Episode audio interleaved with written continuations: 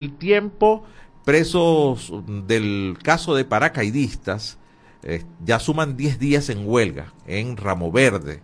Eh, siete presos políticos militares que están ahí procesados y en la mejor conocida como la cárcel de Ramo Verde, el Centro Nacional de Procesados Militares. Bueno, ya van 10 días y preocupa, ¿no? El tema de la salud de cada uno de ellos. Versión final, por su parte, Guyana localiza nuevo yacimiento de hidrocarburos en aguas territoriales reclamadas por Venezuela. Insistimos en este tema cuando precisamente acabamos de hablar de un referéndum, acabamos de hablar de una disputa que se ha puesto nuevamente a la palestra en nuestro país. Eh, la Nación, por su parte, oposición proclamó a María Corina Machado como su candidata en un acto en el día de ayer. Casi 100 protestas eh, nos trae el impulso laborales, casi 100 protestas laborales se registraron en Venezuela durante el mes de septiembre. Es el titular de El Impulso, el decano de la prensa centro occidental. Nos vamos al carabobeño, que nos trae la siguiente nota. Hospitales del país solo tienen cuatro quirófanos operativos de entre los 10 o 15 que deberían tener en funcionamiento. Es lo que se establece como un estándar que los hospitales deberían tener, dependiendo de la categoría, por supuesto, del hospital, entre 10 y 15 pabellones. Bueno, lo que trae esta nota de nuestros amigos del Carabobeño es que todos los hospitales del país tienen cuatro de los 10 o 15 que deberían tener según la clasificación de ese centro de salud. Por su parte, Correo del Orinoco nos habla con el siguiente titular. Eh, la Comisión de Derechos Humanos de la UCAP denuncia que criminalización de las primarias es una violación de los derechos humanos y ratifica, eh, ratifica el apoyo al ejercicio de los derechos políticos de los venezolanos y la implementación de un mejor mecanismo para ofrecer eh, que ofrece la democracia. Nos vamos a la patilla. Venezuela podría enviar 250 mil barriles diarios a Estados Unidos tras el alivio de las sanciones y bueno, mucha gente que siempre hace comentarios, bueno, es que a Estados Unidos le interesa eh, suavizar las sanciones porque es más fácil llevar el petróleo desde Venezuela, eh, desde aquí, que traerlo de otra parte. Bueno, para quienes piensan así, este titular está como anillo al dedo. Posiblemente 250 mil barriles diarios de petróleo podrían ser enviados desde Venezuela a los Estados Unidos. Mundo UR nos trae, Alcaldía de Nueva York regala boletos de avión a migrantes que se quieran ir de la ciudad. Imagínense ustedes. Y el Crónica 1 nos trae que tres venezolanos dirán presente en la Serie Mundial de las Grandes Ligas. Por cierto, un larense, un muchacho de acá de Macuto, Gabriel Moreno, estará en la Serie Mundial de las Grandes Ligas que casualmente comienza en el día de hoy. Imagino que Miguel Valladares hoy en la movida deportiva nos estará comentando respecto a este tema. Y cerramos con Globovisión, canciller Iván Gil. Eh, comenta, Caricón debe facilitar diálogo directo con Guyana para abordar controversia territorial. Con esto ponemos punto final al recorrido por los titulares en este país. También finalizamos esta transmisión en vivo por nuestra cuenta de Instagram en este país radio. Nosotros nos quedamos acá en el estudio para continuar con el programa dándole paso a el notiaudio del Pitazo. Notiaudio, El Pitazo, un preciso resumen de lo que ocurre en toda Venezuela, con Catherine Medina. Saludos estimados oyentes. A continuación hacemos un repaso informativo por las noticias más destacadas hasta este momento. Comenzamos. Víctor Márquez. No usurpamos funciones. Las acusaciones no tienen fundamento. El miembro de la Comisión Nacional de Primaria y docente universitario Víctor Márquez rechazó la reacción y acciones gubernamentales en contra de la elección primaria del 22 de octubre. Esto ocurrió después de que el fiscal general del gobierno de Nicolás Maduro, Tarek William Saab, anunció una investigación contra la comisión por supuestos cargos de usurpación de funciones del Consejo Nacional Electoral, fraude y legitimación de capitales, entre otras calificaciones de delitos sin presentar pruebas. Plataforma Unitaria en Bolívar, investigación contra la primaria, no tiene ningún sustento jurídico. La coordinadora ejecutiva de la Plataforma Unitaria Democrática en Bolívar, diputada Zaida Valis, aseguró el 25 de octubre que la investigación ordenada por el fiscal general de la República, Tarek William Saab, contra la primaria de la oposición y los miembros de la Comisión Nacional de Primaria carecen de fundamento jurídico. Valis aseveró que las acciones tomadas por el fiscal general de la República buscan generar pánico entre la oposición y lograr un retroceso en los logros alcanzados tras la primaria. Jorge Rodríguez ante el cuerpo diplomático. El CNE es el único capacitado para realizar elecciones. El presidente de la Asamblea Nacional Oficialista, Jorge Rodríguez, se refirió nuevamente este 26 de octubre a la primaria celebrada el domingo y sostuvo que el Consejo Nacional Electoral es el único ente capacitado y nominado para realizar elecciones de cualquier tipo. Rodríguez entregó al cuerpo diplomático en Venezuela unas presuntas pruebas sobre lo que considera irregularidades del proceso. A los efectos de evitar situaciones irregulares, hay una reglamentación que establece que el Poder Electoral planifica y asesora para la organización de eventos electorales, enfatizó. La extravagante vida de Richardi en la cárcel de Tocuyito, entre la música y el deporte. El nombre de Néstor Richardi Sequera Ramos, alias Richardi, es popular en redes sociales, no solo porque era el pran del complejo penitenciario del estado Carabobo conocido como la cárcel de Tocuyito, sino por su incursión en el mundo de la música mientras seguía tras las rejas. Richardi fue condenado a 20 años de prisión por homicidio, pero en mayo de 2018 debía estar en libertad, de acuerdo con el Observatorio Venezolano de Prisiones. Por decisión propia, el PRAN decidió seguir en la prisión. No necesitaba salir porque dentro del penal incluso tenía un estudio musical, espacios deportivos, presos a su disposición y otras amenidades de las que se despidió este 25 de octubre de 2023. Venezolana en Estados Unidos renuncia al asilo y se devuelve. Es el caso de Yedismar Gallego, una venezolana que renunció a su condición de solicitante de asilo y se devolvió de forma voluntaria a Venezuela. Gallego compartió su experiencia a través de su cuenta en TikTok y de inmediato llovieron los comentarios. Gallego dijo que durante su estadía en Estados Unidos trabajó jornadas de 16 horas diarias durante seis días a la semana. Nadie sabe lo que es salir de tu país y dejar a tu familia hasta que lo vive. Yo tampoco lo sabía, por eso me fui, porque no tenía idea. Me pegó demasiado adaptarme y aún así continué dos años, comentó la migrante. Estimados oyentes, este ha sido el panorama informativo hasta esta hora. Narró para ustedes Catherine Medina. Estas informaciones puedes ampliarlas en nuestra página web elpitazo.net. También Recibimos tus denuncias vía SMS o WhatsApp a través del 0414-230-2934. Muchísimas gracias a Catherine Medina por el Noti Audio de hoy. Para despedir este segmento nos vamos con la encuesta en este país. Atención a la pregunta. Aún sin aumento de salario, ¿cuándo debería hacerse el ajuste? Y aquí están las cuatro opciones. Lo más pronto posible, opción 1 no comprendo la tardanza, opción 2, antes de fin de año, opción 3, y no es viable, la opción número 4. Esa es la encuesta de en este país para hoy.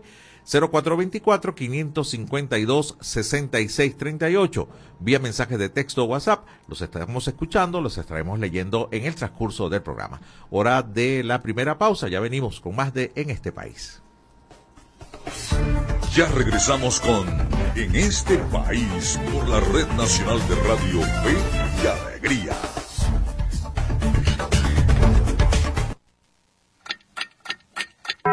Una de la tarde y quince minutos. el volumen a tu fe, con alegría. Súbele, súbele. Cifras que alarman y que van en aumento. En Venezuela también somos víctimas de violencia. Según datos del sitio web Utopics, los feminicidios en nuestro país han ido en aumento desde el año 2020, periodo en el que la tasa de homicidios en víctimas femeninas aumentó en más de un 52%. Para este año se registraron 256 casos a nivel nacional, lo equivalente a un femicidio cada 34 horas. Las mujeres tenemos derecho a una vida libre de violencia. Garantizarlo es tu deber. Cifras que alarman y que van en aumento. Un mensaje de fe y alegría.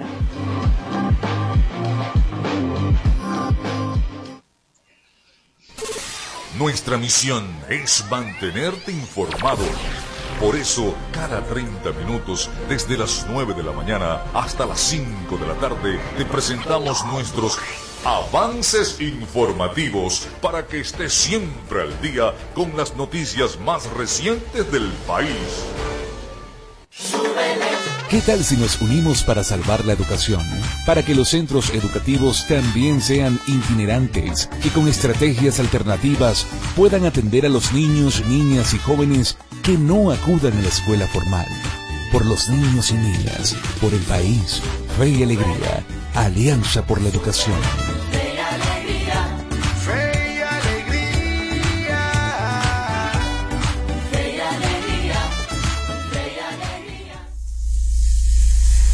Descárgate nuestra aplicación Radio Fe y Alegría Noticias, disponible para iPhone y Android. Seguimos con En este país por la Red Nacional de Radio Fe y Alegría.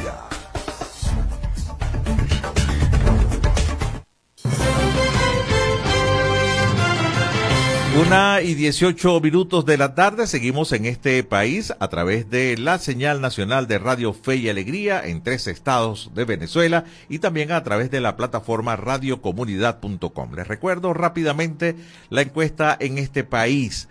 Aún sin aumento de salario, ¿cuándo debería hacerse el ajuste? Opción A, lo más pronto posible. Opción B, no comprendo la tardanza.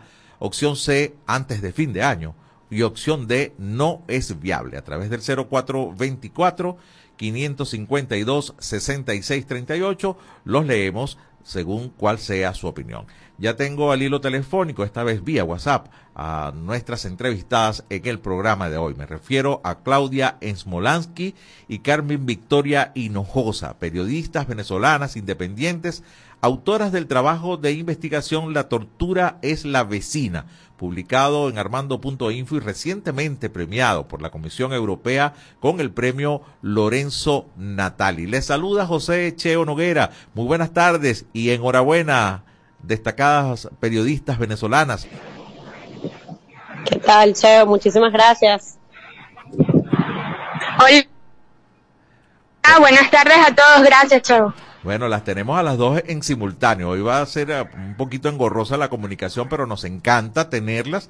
Quiero decirles que este premio eh, se lo ganaron tres periodistas, Claudia Smolansky, Carmen Victoria Hinojosa y una tercera compañera bajo anonimatos por razones de seguridad. Ganaron eh, este premio de categoría internacional por su trabajo La tortura es la vecina, un reportaje de investigación que documenta los testimonios de víctimas torturadas en sitios no oficiales por el gobierno de Nicolás Maduro. A ver, cuéntenos eh, un poco la intimidad de este proceso de investigación para llegar a este trabajo que no debe haber sido nada fácil. Sí, eh, bueno, nuevamente gracias por el espacio. Eh, fue que, bueno, sí, que nació hace cinco años más o menos esta idea, eh, cuando estábamos las tres juntas trabajando en un medio de comunicación. Eh, bueno, estamos haciendo seguimiento durante estos años al tema y hasta que, bueno, el año pasado lo concretamos y lo cerramos y, y bueno, hasta que hace, hace pocas semanas fue reconocido pues por la Comisión Europea, como bien dijiste. A ver, estoy hablando con Claudia, ¿no? Sí, Claudia Smolansky por aquí. Gracias, Claudia. A ver, Carmen Victoria, eh, ¿cómo llega eh, este trabajo de Armando.info a, a la Comisión Europea eh, para, para ser postulado a este premio? ¿Cómo llegaron ahí? Creo, creo que Carmen no está conectada. A ver. No sé si Claudia nos ayuda y, nos contestas tú, Claudia, por favor. Sí, eh, bueno, este, este, ellos abren todos los, los años una convocatoria, pues, para postular. Este premio, Lorenzo Natali, es un premio que tiene ya más de 30 años, que otorga la Comisión Europea en tres categorías, premio internacional, premio periodismo Europa y periodista emergente. Nosotros ganamos en la categoría internacional y, y bueno, también queríamos resaltar que es primera vez que, un trabajo venezolano es reconocido en, esta, eh, en, este, en este premio. lo cual también pues nos llena de, emoción y un poco también de, esperanza, porque bueno, es un poco eh, es, mostrar lo que está sucediendo en Venezuela hacia a otras instancias y, y, que bueno, y que, y que ellos den este reconocimiento, ¿no? Sí, Eh, estoy viendo una fotografía de ustedes en, varias de las reseñas que ha sido objeto eh, este galardón que ustedes han recibido y son bastante jóvenes. A ver, ¿por qué dos periodistas tan jóvenes se meten a estudiar un tema tan escabroso como las torturas?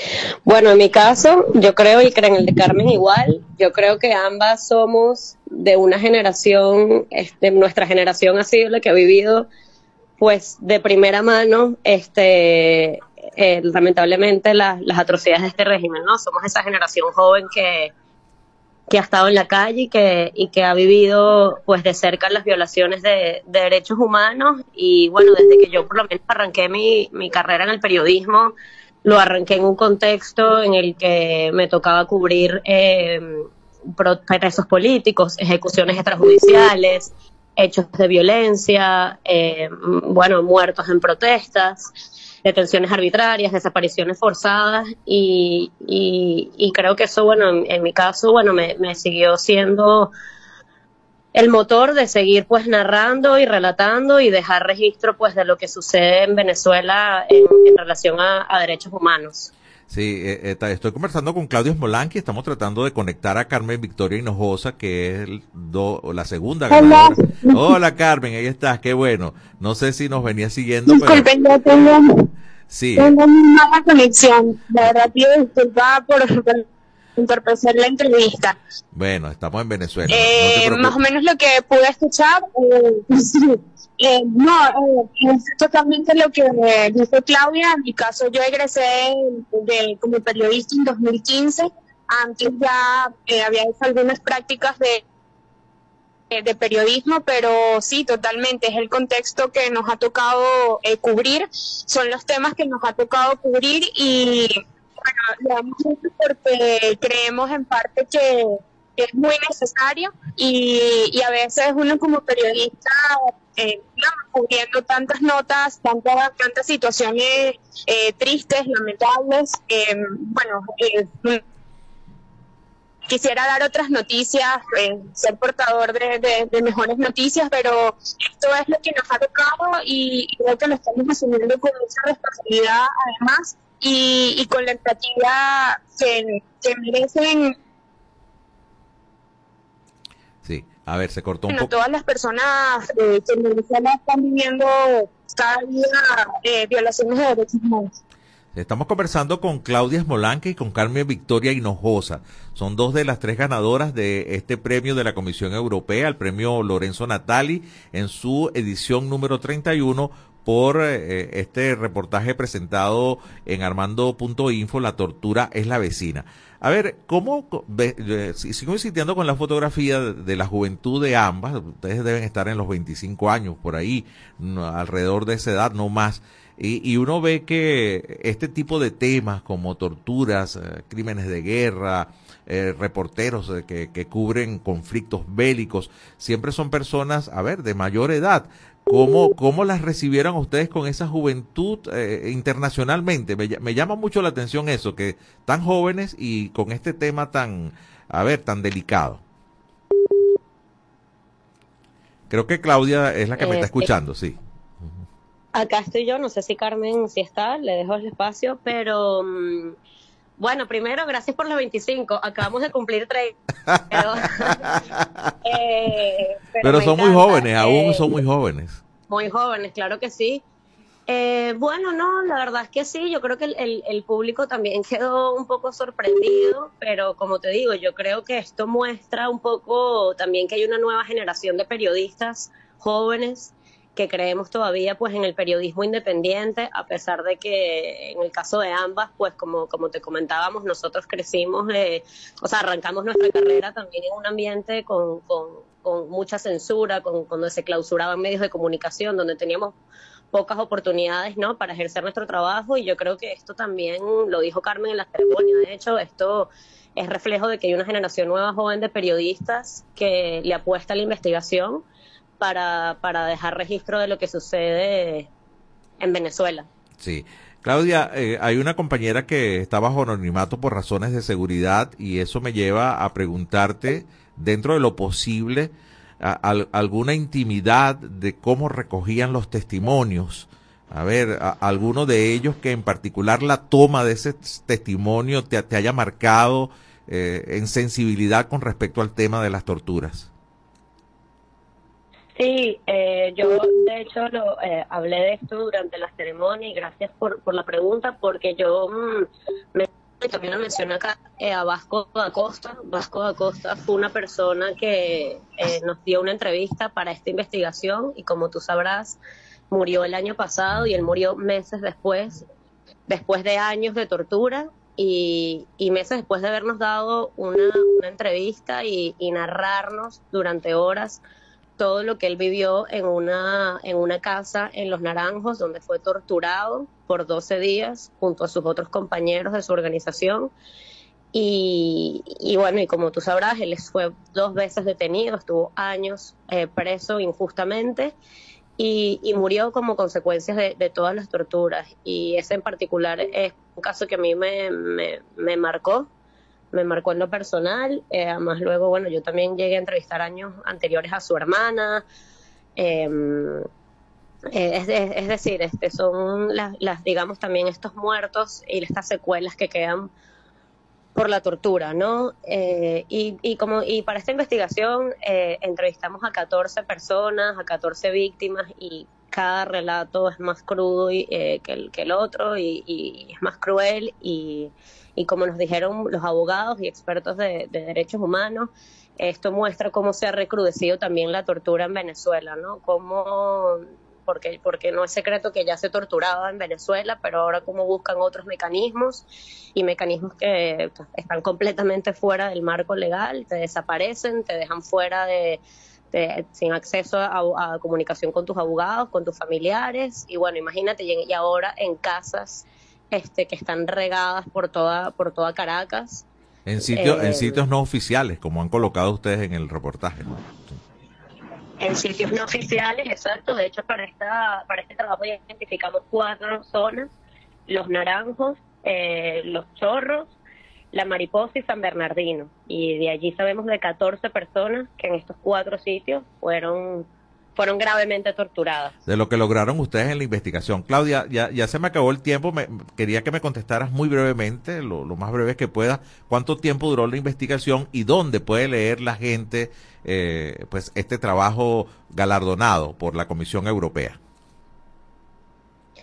Gracias. Sí, bueno, la investigación, como te digo, arrancamos con la idea hace cinco años y es un tema que, bueno, fue difícil este, seguirlo, pero lo logramos y hace un año, el año pasado, pues lo cerramos y se puede leer eh, por armando.info, La tortura es la vecina, es una serie de tres artículos eh, que muestra y que narra y revela pues la existencia de casas clandestinas de, de tortura, habla de la desaparición forzada a la que son sometidas las víctimas y al mismo tiempo la cadena de mando eh, que, ejerce las torturas. Sí. Bueno, entiendo que ya está Carmen Victoria. Carmen Victoria, para, para despedirnos, por favor, ya lamentablemente con muchos problemas en la comunicación, pero igual de, de admirarlas, eh, de reconocer el trabajo de periodistas tan jóvenes. Y no solamente lo estamos reconociendo nosotros, la Comisión Europea y con este premio Lorenzo Natali lo está reconociendo. Así que tienes este momento para despedirte, Carmen.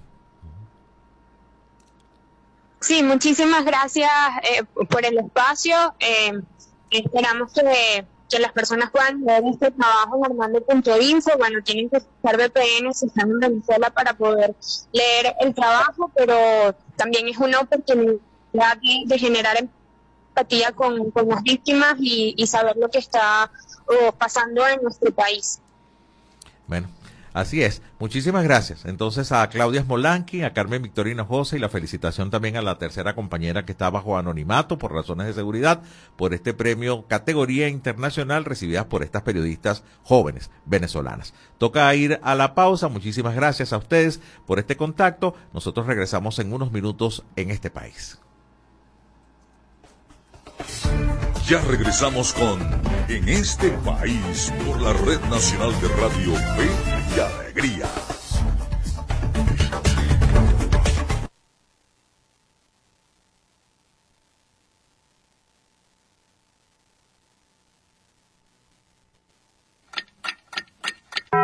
una de la tarde y 32 minutos.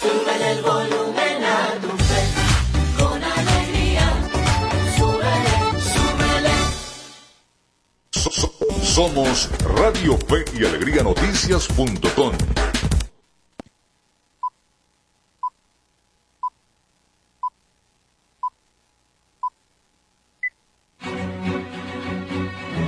A partir de este momento, más de 25 emisoras interconectadas para llevarte información con todas las voces. Radio Fe y Alegría Noticias. Avance informativo. Avance informativo.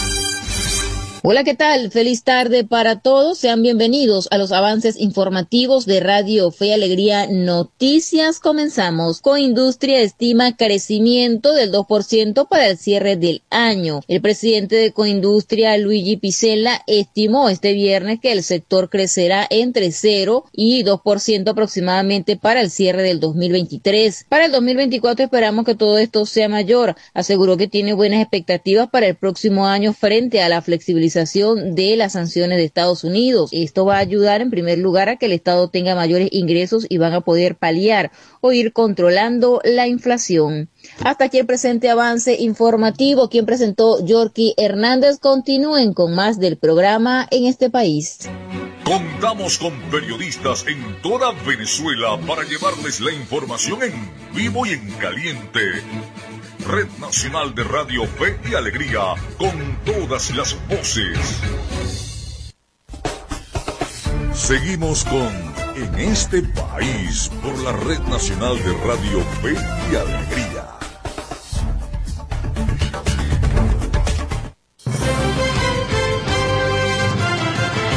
Una 34 minutos de la tarde en este país. Seguimos en transmisión por señal nacional de Radio Fe y Alegría y a través de la plataforma de radiocomunidad.com. Momento de escuchar nuestra producción para el programa de hoy. Comenzamos con el micro de Venezuela Electoral. Y esto es Venezuela Electoral, una cápsula diaria con noticias e informaciones sobre las elecciones venezolanas.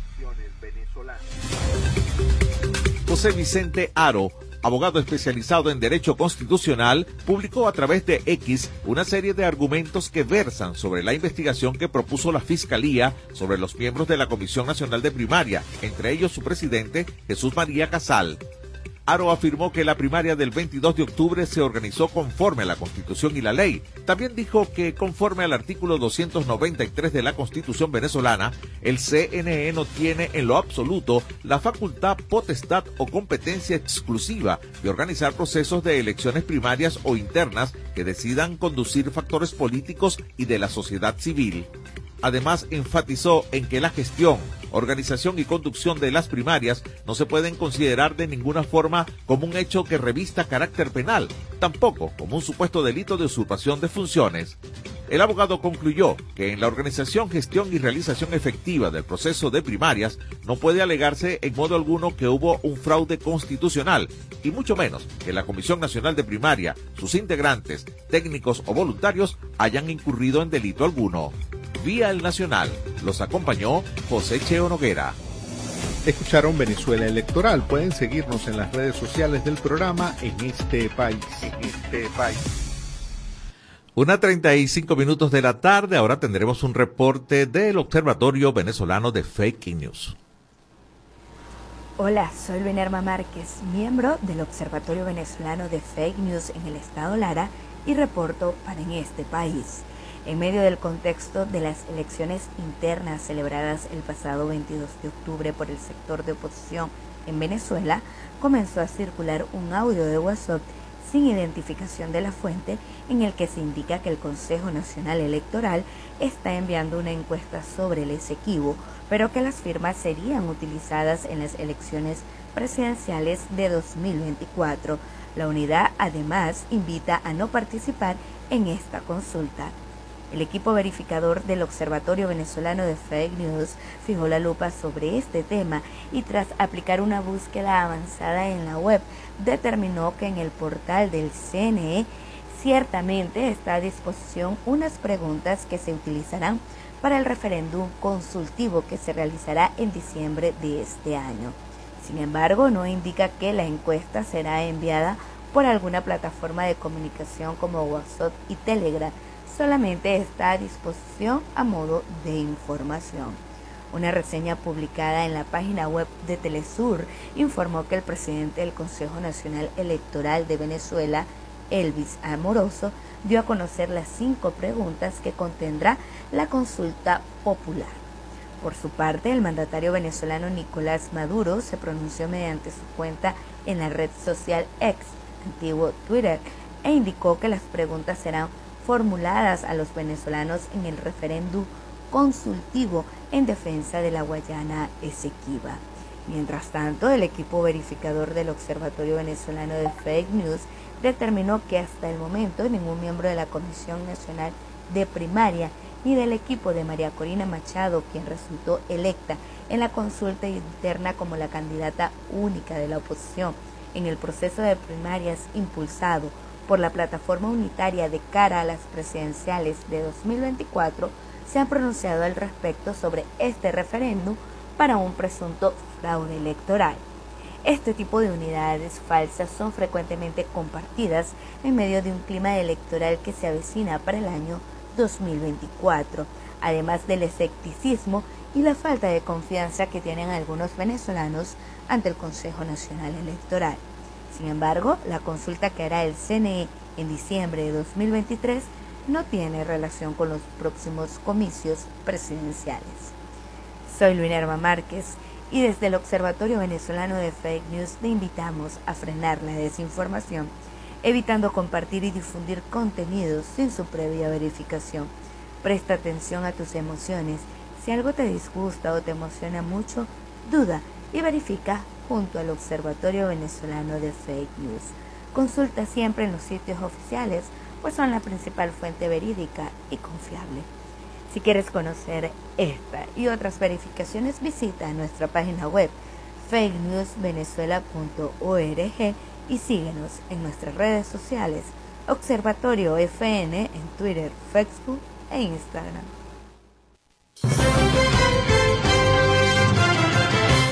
Bueno, gracias a nuestros compañeros del Observatorio Venezolano de Fake News, a la licenciada Leonerma Márquez por este micro del día de hoy.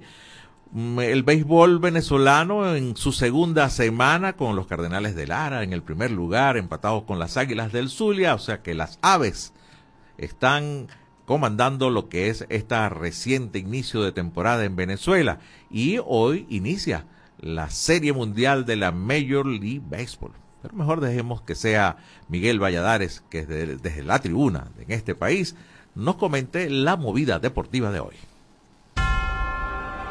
En este país presentamos La Movida Deportiva con Miguel Valladares. Un gran saludo amigos del deporte, es un gusto vivir la previa del fin de semana todos juntos en la grada de En este país. Iniciamos el repaso de la actualidad deportiva con béisbol venezolano porque anoche los eternos rivales Caracas y Magallanes protagonizaron un gran juego que se llevaron los Leones siete carreras por seis, rompiendo récord de asistencia para un juego en la liga con más de 32 mil personas que se dieron cita en el Estadio Monumental Simón Bolívar de Caracas. Osvaldo Arcia la desapareció en el primer episodio con par de corredores en base, mientras que su compañero José Rondón también la votó pero en la sexta entrada. Rainel Delgado también la sacó por Magallanes. En Barquisimeto, Cardenales apaleó a Bravos 11 carreras por uno para mantenerse en la cima. Pedro Castellano se fue de 5-3 con cuatro carreras remolcadas, mientras que Juan Texeira y Joan Quevedo remolcaron dos cada una. Raúl Rivero se llevó su segunda victoria de la campaña en cinco y dos tercios con una carrera permitida. Las Águilas tampoco quieren quitar el pie del acelerador y ayer derrotaron a los Tigres dos carreras por uno en entradas extras. El Grande Liga Simón Muciotti dio inatrapable con José Salas en la segunda almohadilla en el inning 12 para concretar la victoria rapaz. El juego se fue extra inning luego de empatar sin carreras en nueve completos. Caribes también dejó a su rival en el terreno, esta vez los tiburones, con pizarra de cinco anotaciones por cuatro. Ramón Cabrera fue el encargado de dar el hit de oro y la tribu le marcó par de carreras a los escualos para llevarse la victoria. Para hoy, Leones visitará a Bravos, Tigres al Zulia, Cardenales a Magallanes y Tiburones a Caribes. Seguimos hablando de béisbol, pero ahora de la Serie Mundial que comienza esta noche entre los Diamondbacks y los Rangers, en un careo que tiene como protagonistas a tres venezolanos. Los catchers Gabriel Moreno y José Herrera jugarán por Arizona, mientras que el guanareño Martín Pérez lo hará por los Rangers. Zach Gallen abrirá por Arizona, mientras que Nathan Iovaldi lo hará por Texas. Y nos vamos con un par de corticas hacia el pie, iniciando con fútbol, porque este domingo se jugará la tercera fecha del cuadrangular final de la Primera División de Venezuela. Caracas estará recibiendo a Portuguesa, mientras que el líder deportivo Táchira viajará a Puerto Cabello para enfrentarse a la Academia. En noticias de los Juegos Panamericanos, la boxeadora venezolana Omailín Alcalá cayó en su combate de semifinal ante la brasileña Yusielen Cerqueira en los 57 kilogramos, quedándose con la medalla de bronce, ya tiene asegurado su boleto a los Juegos Olímpicos. Por su parte, la tenista Vanessa Suárez sigue avanzando y ayer derrotó a la peruana Romina Cuno 6-1-6-3 para meterse en los octavos de final.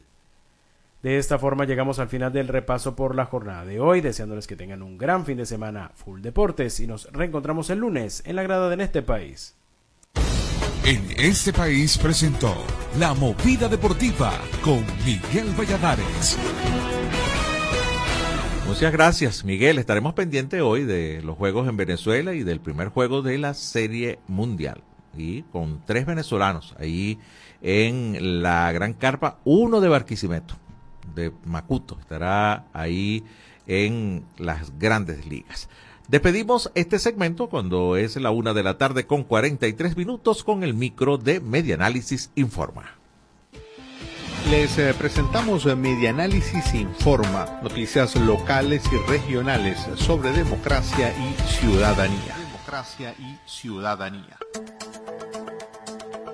Los servicios especializados de cirugía plástica reconstructiva, estética y maxilofacial, neumonología, neurología y reumatología del Hospital Universitario Dr. Manuel Núñez Tobar en Maturín se encuentran paralizados por falta de equipos de aire acondicionado.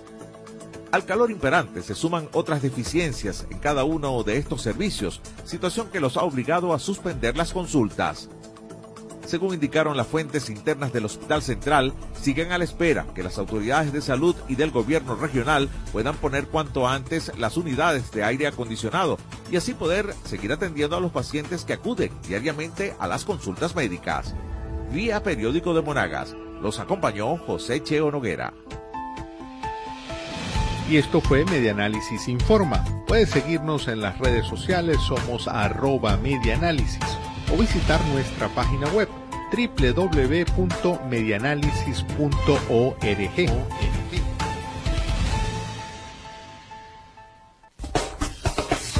Ya regresamos con En este país por la Red Nacional de Radio Fe y Alegría.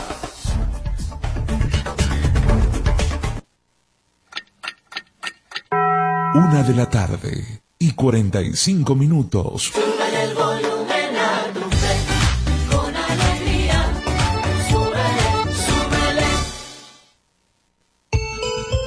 Caigas en estafas. caigas en estafas.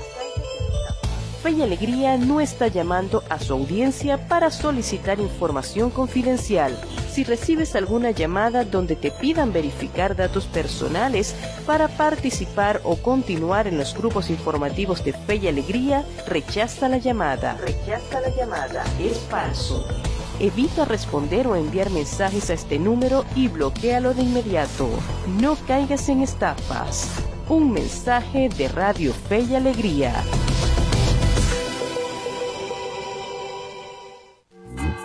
se siente el fervor chiquinquireño. Este sábado 28 de octubre, entre cantos, gaitas y oraciones, la Virgen bajará de su nicho para encontrarse con su pueblo.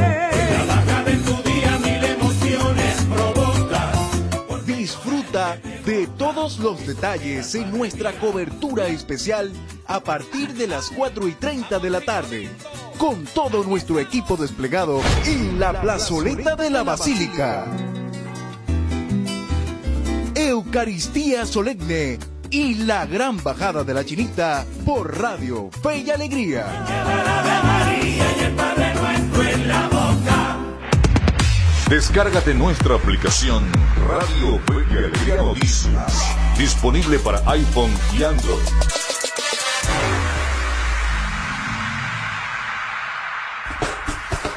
Seguimos con En este país por la Red Nacional de Radio Fe y Alegría.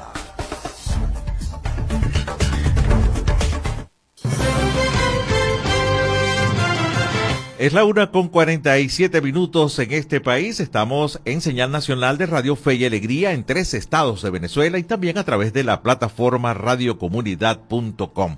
Les recuerdo la encuesta en este país para el día de hoy. Aún sin aumento de salario, ¿cuándo debería hacerse el ajuste? Opción A, lo más pronto posible. Opción B, no comprendo la tardanza. Opción C, antes de fin de año. Y opción D, no es viable. Su respuesta a través del 0424-552-6638 vía mensaje de texto o WhatsApp. Por ahí los estaremos leyendo. Ya tengo a nuestra próxima invitada al hilo telefónico. Se trata de Nancy Machado. Ella es docente universitaria, es master coach en PNL, es locutora. Y vamos a tratar un tema sobre un evento que están organizando, sobre un trabajo que, del cual ella forma, forma parte con la plataforma Protégeme, Proyecto Protégeme, sobre la pornografía infantil. Te saluda José Cheo Noguera, Nancy. Gracias por estar en contacto. Hola, Cheo Noguera, ¿cómo estás tú? Muchísimas gracias por este contacto telefónico.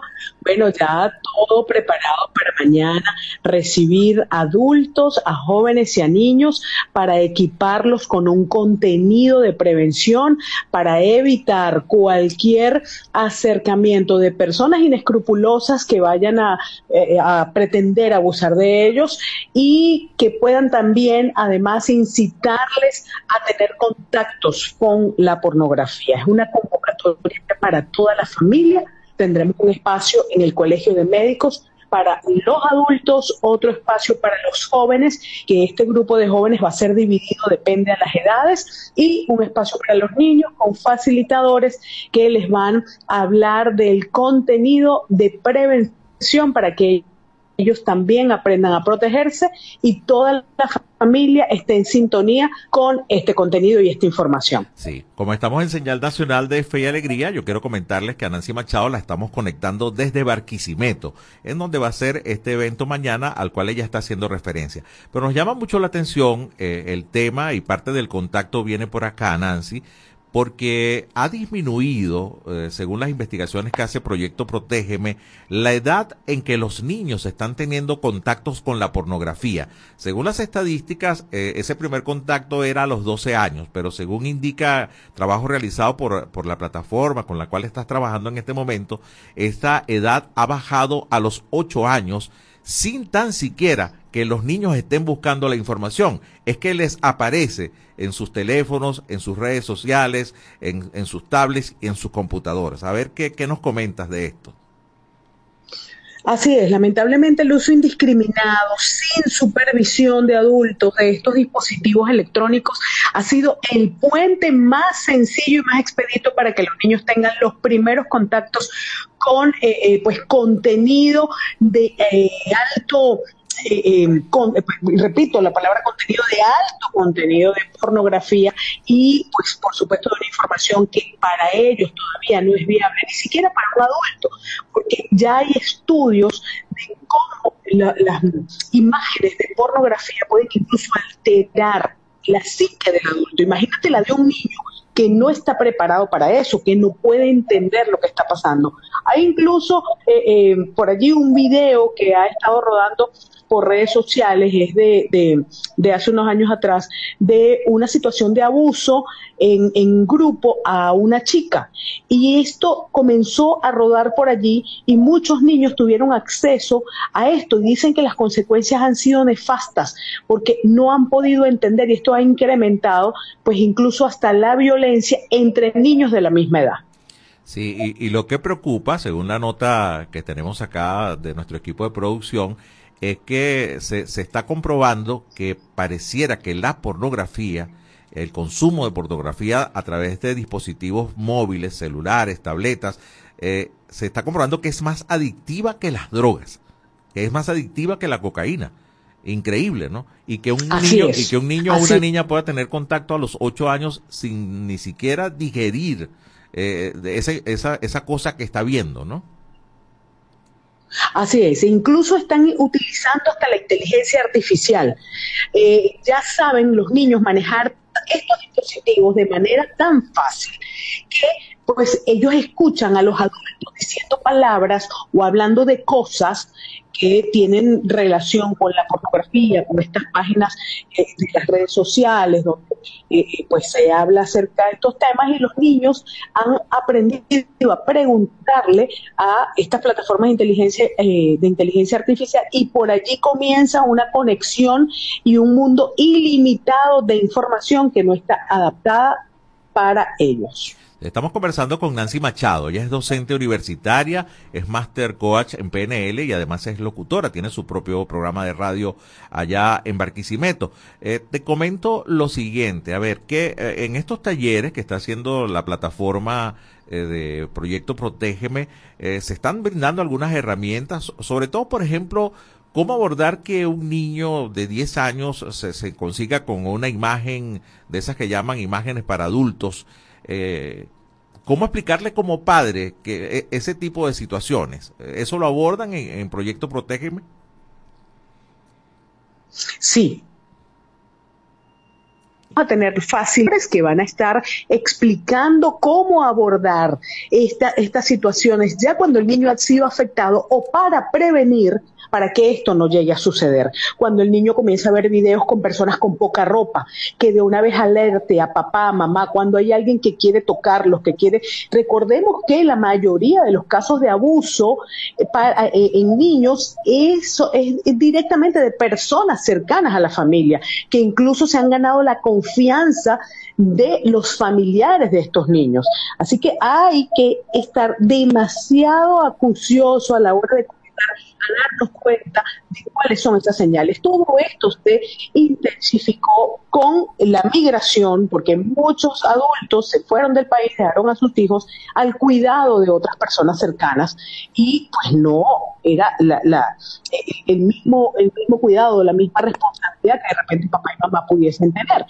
Eh, y también por la convivencia, cómo se alteró la dinámica de la convivencia en el COVID. Entonces, todo esto ha cambiado. Ya cuando hablamos ahora de que de 12 años ya pasó a 8 años el primer contacto con estos contenidos que le van a alterar sus pensamientos y su forma de ver la vida y que lo van a hacer vulnerables para cualquier tipo de abuso. Entonces los padres van a salir pues con muchas herramientas para esto, con facilitadores que van a desarrollar este contenido. Y como les comenté, van a haber otros espacios donde van a estar los los jóvenes más grandes, los jóvenes más pequeños, se van a dividir según las edades, porque un niño de 12 no tiene pues la misma información que un jovencito o un joven de 12 no tiene la misma información que un joven de 16, por ejemplo. Aunque sean cercanos en edades, pues hay una información diferente. Y los niños van a estar en otro espacio con otros facilitadores. ¿Qué dinámicas se van a utilizar? Bueno, la dinámica expositiva, la dinámica de preguntas y respuestas, y también van a tener libros, unos, unos cuadernillos de historias, para que a través de cuentos ellos puedan identificar si han sido en algún momento ya eh, eh, eh, abusados de alguna forma o para que aprendan a decir que no, a cuidarse y a prevenir también. Bueno, yo creo que la población en general agradece este tipo de iniciativas. Vamos a agradecer a Nancy Machado, quien nos ha servido de vocera en el día de hoy. Es docente universitaria, master coach en PNL y locutora.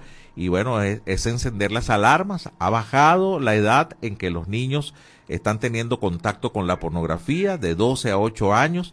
Eh, podrá imaginar eh, qué puede pasar por la mente de un niño al ver contenidos para adultos, personas con poca ropa o sin ropa, eh, pues eh, son temas de verdad bien delicados y bueno, agradecemos iniciativas como esta, Nancy, que, bueno, hoy, eh, mañana estarán en Barquisimeto, pero posiblemente en todo el país eh, pudieran estar replicándose actividades como esta, pues que no buscan más que ofrecer herramientas para proteger a la infancia y a la adolescencia tan expuesta a estos contenidos y al abuso sexual en nuestro país. Así que muchísimas gracias, Nancy. Gracias por este contacto. Muchísimas gracias, Cheo. Gracias a ustedes, a todo el equipo a Venezuela. Bueno, Nancy Machado, docente universitaria, qué bien por, por esto y bueno, este es un evento que se va a estar realizando mañana en Barquisimeto, eh, bueno, a través de la plataforma Proyecto Protégeme.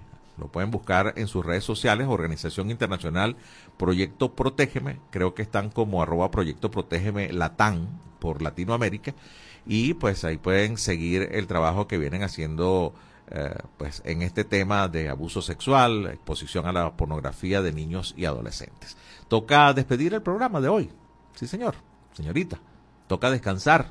Y a ustedes también les toca eh, recibir con alegría este fin de semana. Los invitamos cordialmente para nuestra edición esta noche, fin de semana deportivo, grandes ligas, pelota venezolana, también disfrutar de compartir con la familia. Todo este equipo que encabeza nuestro director Andrés Cañizales, Francis Marloyo en la producción y control técnico, Andrea Valladares en las redes sociales, en la subdirección de comunicaciones Alexander Medina, en la producción, en la coordinación de producción nacional Arturo Adames, Andrés Cañizales, Miguel Valladares y quien les habla José Cheo Noguera. Estuvimos con ustedes frente al micrófono junto a los periodistas, comunicadores y emisoras de Radio Fe y Alegría Noticias a nivel nacional bajo la dirección de Luis Sánchez. Les deseo una feliz tarde, un muy feliz fin de semana y por favor cuídense mucho.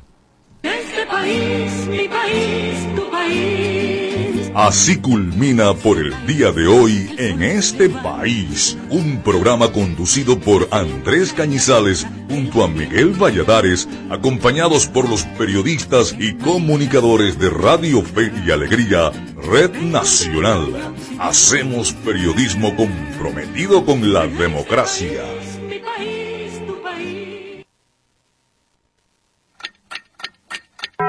Una de la tarde y 58 minutos. Sube el volumen a tu fe, con alegría. Súbele, súbele. ¿Por qué es importante la educación? Una educación sana, incluyente y de calidad aumenta la productividad de las personas y, como consecuencia, el potencial de crecimiento económico de toda nación. La educación contribuye a la reducción de la desigualdad, reconociendo la importancia de los humanos en los procesos sociales y, a su vez, en la erradicación de la pobreza y el hambre, siendo un medio eficaz para adquirir habilidades productivas para el desarrollo de cualquier comunidad. La educación es un derecho y su cumplimiento una responsabilidad colectiva. Ahora que ya los conoces, defendamos juntos nuestros derechos. Un mensaje de fe y alegría.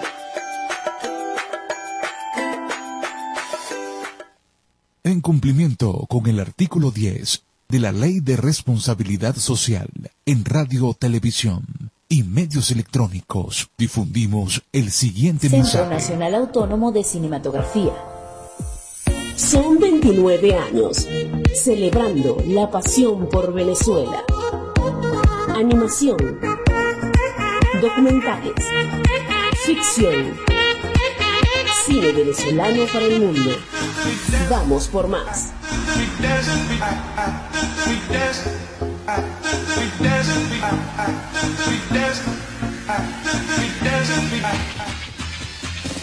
En la FM de todas las voces hacemos publicidad.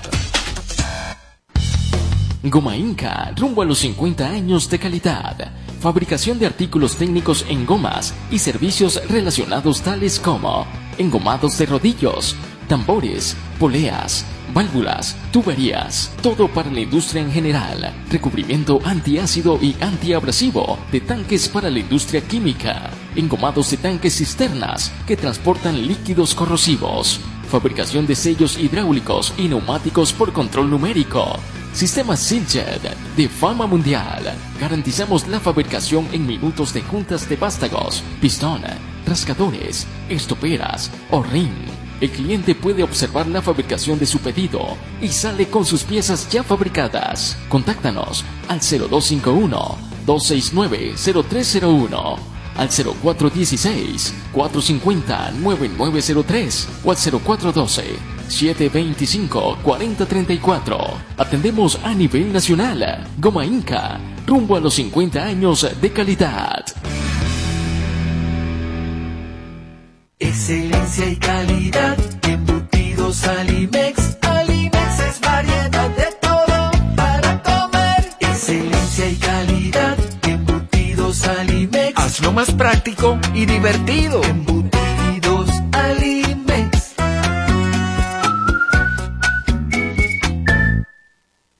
Fin de espacio publicitario.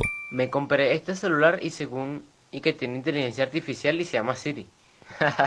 Voy a echarle que era Siri. Oye Siri, ¿qué hago con mi vida? Lo primero que debes hacer es culminar tus estudios. El IRFA ahora se llama Educomunicación y te brinda la oportunidad de culminar tus estudios en diferentes modalidades que se ajustan a tu ritmo de vida. Síguenos en arroba sin salón FIA. ¿Puedo ayudarte en algo más? Chamo, esto no lo sabía yo. Gracias Siri. Apúrate. Voy corriendo de una Siri. Fe y alegría Educomunicación. Rumbo a los 10.000 participantes. Mayor información 0251-441-6751. Cumplimos 15 años en el corazón de los larenses. Ra- Radio Fe y Alegría 97.5 FM, tu radio.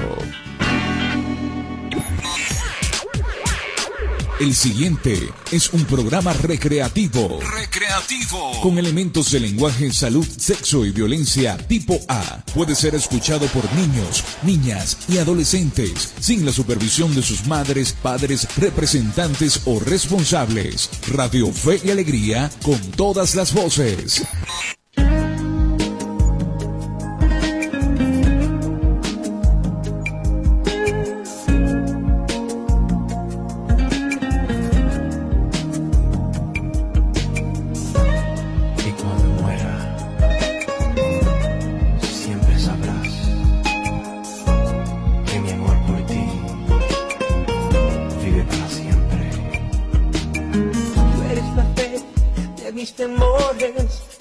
De mis prisiones. Eres mi paz en cada momento, porque comprendes mis sentimientos. Y sin final, con todo el corazón, siempre te voy a amar. Eres mi razón, que mi amor se quedará vivir entre tu ser para siempre en ti.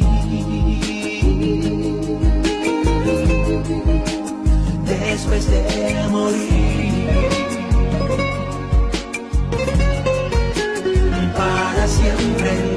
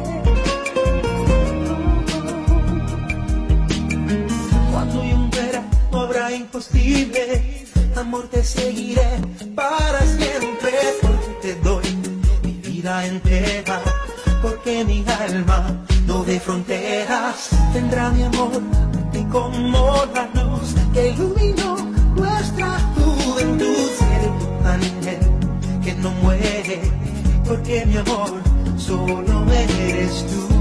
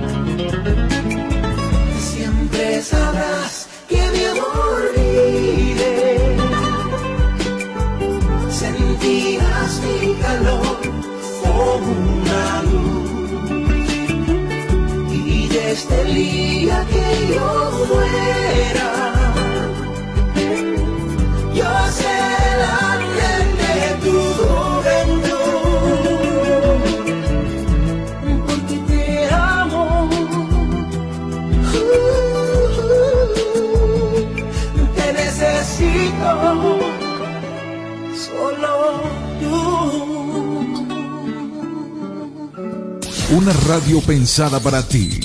Radio Fe y Alegría, con todas las voces.